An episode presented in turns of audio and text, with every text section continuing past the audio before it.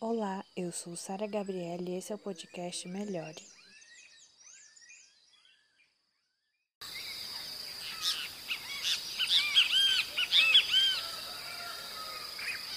São baseadas no seu modo de agir. E um exemplo disso é na cidade de Jinan, que a partir de 2017, se você tem um cachorro e ele faz cocô na rua ou alguma coisa assim, e você não não pega, você acaba perdendo nota por isso. E caso isso aconteça mais do que três ou quatro vezes, você não pode ter um cachorro do, pelos próximos cinco anos. O que é bizarro. Qualquer semelhança é mera coincidência, não? Não sabia disso. Uau! Não, se você quiser levar em consideração o quanto a informação controla as pessoas, na China, dependendo da pesquisa que você fizer, você pode ser morto por isso. E bom, na Coreia do Norte também, é impossível você saber que existe um mundo externo. Não tem internet, em muitos lugares também não tem energia. Você saber de um mundo externo é o suficiente para te matar lá. Eu não sei se eu rio ou se eu choro, aquela. Uma coisa que eu achei, assim, muito. Eu não sei, acho que. Eu não sei se vocês perceberam isso também. Acho que todo mundo percebe, assim. É, que esse jeito que eles agiam um com o outro dava um certo incômodo, porque, tipo, você sabe que era falso, sabe? Tipo, tudo é, era em busca de um, alguma coisa em troca, sabe? Tinha um interesse por trás. Uma, uma ação meio que egoísta, né? Tipo assim, a pessoa dava bom dia só porque ela queria uma avaliação. Não era uma coisa, tipo, genuína, sabe? Uma tentativa de ajudar o outro, ou, enfim, dar um bom dia. Não era nem genuíno. Era só pra melhorar a própria imagem da pessoa. E de pouco em pouco no episódio a gente vai vendo isso acontecendo. Com a própria Naomi, depois de um tempo, desistindo da amiga que chamou pro casamento. Tudo por uma simples nota. Se eu fosse ela, aproveitava. Eu digo, deixava a amiga dela aí, se eu fosse Naomi. Porque, eu não sei se vocês perceberam, parece que quem comanda lá o mundo seria quem tem a avaliação mais alta. Então, a partir do momento que aquela pessoa fala que aquilo é horrível, todo mundo tem que dizer que aquilo é horrível. Exatamente. Uhum. Se a gente for parar pra pensar, é meio que isso rola no Instagram, né? Tipo assim, quem tem mais é... seguidores. Seguidor... Exatamente. Quem tem mais seguidores, eles, tipo, meio que ditam, tipo assim, ah, o que é bom para você comer, o que é bom de você vestir.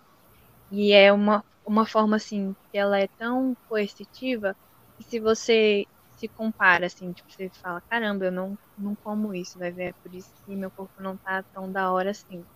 Aí eles vão ditando e aí você se sente inadequado se você não segue. E até, por exemplo, e às vezes pessoas, é, os influenciadores, né, que às vezes tentam fazer diferente, aí cai nisso do cancelamento, em que as pessoas falam, não, ele é diferente e tal, tipo, aí vão lá e não segue mais ele. Então, o próprio, às vezes, o influenciador, ele é influenciado por, porque tem, tipo, um jeito de influenciar, entende? Isso é triste. Mas eu acho, assim, às vezes, de certa forma, dependendo, às vezes, a gente também faz isso, né? Às vezes, igual eu falei no início, né? A gente tende a filtrar algumas coisas, assim, até porque você não quer sair postando, sei lá, tragédia, né? No seu Instagram. Sim. Mas aí a gente quer postar, tipo, coisas boas e tal, momentos felizes que a gente quer compartilhar com as pessoas. Só que às vezes acaba que a gente, por postar sempre só coisas boas, a gente tende a, a tipo, esquecer que nem tudo na vida é bom, né? Tipo, que não condiz 100% com a realidade. Que a realidade não é só coisas boas. E, tipo assim, eu mesmo, eu adoro postar foto de café, de pôr do sol, enfim. Mas eu, eu sempre tento me policiar, tipo assim, mano, se eu fiz uma receita e deu errado, eu vou colocar ali também, porque, tipo, faz parte do processo, né? Faz parte do viver. Você acerta, mas você também erra. Você cai, mas você também levanta. É. Como dizem aqueles mais, as pessoas mais velhas, nem tudo é um mar de rosas. Exatamente. Eu me pergunto quantas dessas pessoas que postam basicamente só o sucesso, o quanto elas sofreriam se elas colocassem alguma coisa no meio do caminho. Porque agora elas já não se permitem mais. E nem os seguidores permitem essa pessoa não ser perfeita. E fica uma coisa até meio que, tipo, irreal, assim, porque, por exemplo, se a pessoa posta só o sucesso, aí entra a questão da comparação, né? Tipo assim, a pessoa chega e vê o sucesso dela, e aí, no jeito que ela tá, ela se compara, sendo que ela não viu o processo que foi até chegar ali, né?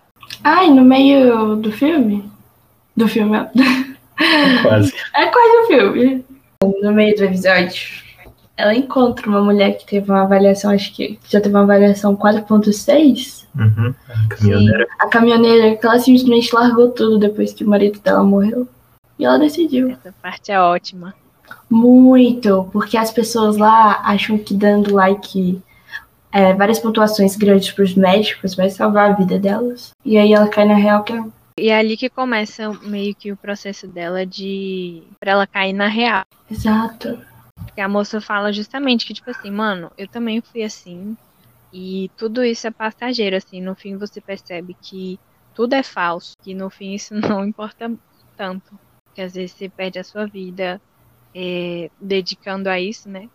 No caso Sim. dela, a buscar uma boa aparência para as pessoas. Só que no final não adianta muito. Porque todo mundo morre, né? No caso. Exato. Pois é. A resposta, então, é sempre uma garrafa de uísque como plano B. Maravilhoso presente. Ah, eu queria saber de vocês. Qual avaliação vocês acham que vocês teriam se vocês estivessem nessa rede social? Dois. 1.3.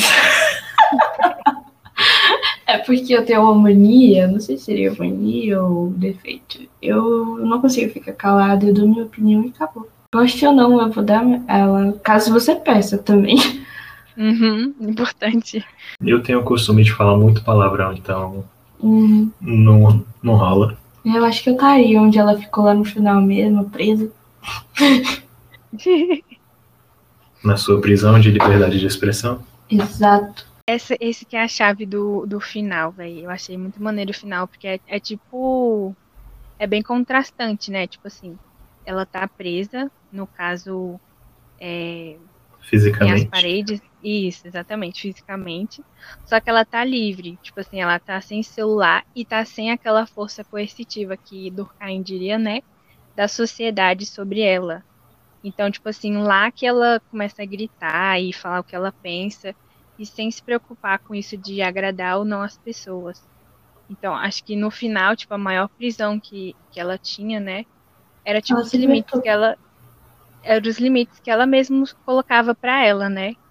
E no caso, acho que a maior escravidão que, que mostra-se nesse episódio é quando a gente vive num mundo meio que desumano, porque, velho, é desumano você. É, tipo assim, o humano ele é muito de se expressar, é muito do, de sentimentos, sabe? E ter sentimentos é normal. E expressar isso também é importante. E aí, no caso, eles meio que eram silenciados pra agradar o outro, né? Sim. Uhum. E quais seriam os alertas e as dicas que vocês dariam para as pessoas que estão ouvindo a gente sobre esse tema? Ah, vejamos. Se filtre, mas não tanto. Tem um limite para quanto você pode falar, mas você não deveria tentar deixar todas as pessoas felizes o tempo todo. Ah, dê sua opinião quando a pessoa pedir, quando ela também precisar, mas seja verdadeiro. Exatamente. Ai, perfeito. é justamente isso que eu penso, assim. Porque, assim, ahn, a opinião é importante, né? Quando ela é pedida, no caso. Ou então quando você é bem íntimo da pessoa, assim, né? E não vai, não vai ser algo tão agressivo, digamos assim. Porque é importante a gente saber o que a gente tá acertando, o que a gente tá errando, justamente pra gente evoluir e melhorar. Então, se a gente ficar nessa de tipo, ai, só elogiar, só falar o que é bom, no fim a gente tá mais atrapalhando a pessoa do que ajudando, né? Ai, cuidado com a opinião também. Tem que ser opinião construtiva, tá? Isso é verdade. Exatamente. Porque opinião só por opinião, assim, pra... que Não no fim só deixa a pessoa triste. E uma coisa assim também que eu digo, né, pra quem tá ouvindo a gente, é a questão do autoconhecimento, né? Pra sempre reparar nos atos, no que, que tá fazendo, e até em relação às redes sociais também, né? Meio que o tema central, assim, para reparar se o jeito que você tá usando essa ferramenta, digamos se ela tá afetando alguma área da sua vida, Porque, tipo, é muito importante a gente se conhecer e prestar atenção no nosso corpo, na nossa mente. Como que ele reage a tudo isso, né? A esse contexto em que a gente se coloca. E enfatizar bastante essa parte, que se você perceber que alguma coisa não tá legal, que seu uso não tá tão benéfico assim, procurar uma ajuda especializada, um psicólogo, é essencial, porque a terapia, eu sempre falo isso, mas ela não é pra gente buscar, tipo, só quando a gente não tá conseguindo mais, tipo, ela é uma prevenção. E é isso, gente. Ah, Ah, só para adicionar uma recomendação para o próximo episódio, se for analisar, eu diria o segundo da quarta temporada. Ele continua seguindo a ideia de controle sobre as pessoas. Olha, uma boa. Quem sabe vocês não voltam. Adoraria, ainda mais se for sobre anime. Então é isso, eu quero mais uma vez agradecer a participação de vocês. Gratidão por aceitarem esse convite. Eu espero fortemente que vocês voltem mais vezes. E é isso. A gente chama a gente agradece. sempre, tá? Se tiver ninguém pra a gravar com você comenta, ou alguém estiver ocupado, chama. Eu sou uma desocupada. Adoraria. Pode deixar.